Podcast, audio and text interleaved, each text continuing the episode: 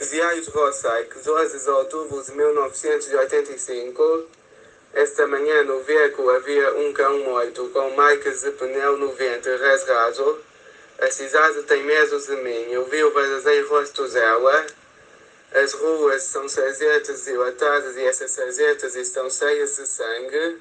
Quando os esgotos finalmente transbordarem, todos os vermes irão afogar-se.